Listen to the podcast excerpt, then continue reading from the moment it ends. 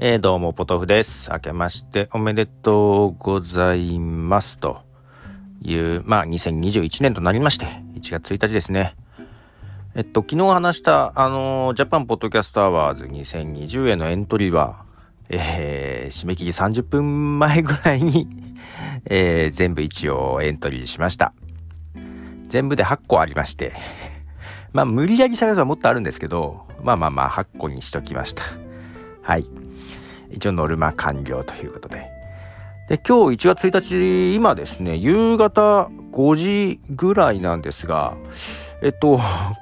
誰も家にいません。家族が私しかいません。あの、ね、今年はちょっと初詣もちょっと控えようかというような形で控えておって、そしたらまあうちの家族が自由にですね、娘と奥さんは水族館に行き、息子はさっきまた、えー、太鼓の達人を叩きに出かけると言って、マジで？と思って。お前、昨日も行ったよね？と思って。年末年始 関係ないの？って言ったら、うんとか言いながら出て行っちゃいましたね。まあそんなに強く止めなかった私もいますけどね。まあ、だって水族館に行ってるしね、他のものがね。まあそんな、えー、こんなの、はい、正月です。そうそう、昨日で結局ですね、うんと、そうそう、図書館で借りてきた本、えー、返却期限を過ぎましたので、ちょっと返してこなきゃなと思ってるんですけど、今から言ってこうかなと。えっ、ー、と、伊坂幸太郎のクジラ頭の王様っていうのをですね、えー、読み終わりました、予約。これ少し前に読んだシーソーモンスターと、まあ、あれはスピンモンスターという2つの、えー、話が収まってましたけども、そのネタもちょっと散らばってて面白いです。というよりもですね、まあ、この中では新型インフルエンザとなってるんですけども、本当に今コロナ禍の状況のことも少し予言したような内容ですごく面白かったっていうかですね、あの、まあ、要は、えー、自分の家族が、えー、その新型インフルエンザですけどね、この中では、に、かかってしまったかもしれないっていう時の、ま、そのマスコミが押し寄せたりとか世間からのどう思われるかとかね。えっ、ー、とまその前にもその海外でやっぱり新型インフルエンザを持ち込んでしまった人。でそれが修学旅行かなんかでそれをやった校長がいてやっぱりすごいバッシングを受けてみたいな話とかねあの、なんだろうな、こんなのおかしいだろうっていうのをこういう物語で伝えている感じがちょっとね、はい。面白かったですね。あの、ちょっと、これはね、びっくりしましたね。去年2019年に出された本なので、すごいなと。だから不要不急の外出を控えるみたいな話もちょっとあったりね。お、なんかすごいなと思って。うん。だから、この間さ、あ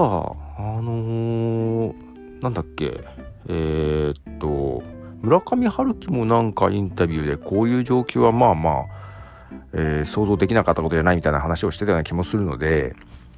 うん、まあ、やっぱりね、あのー、そんなに、まあ、特別な2020年でしたが、特別でもなかったのかなと。うん、予想できたのかなとかいうこともですね、思いながらちょっと見ておりましたが、そんな年越しをしました。読みながら年越した感じです。でテレビもあんま見てないです。あのー、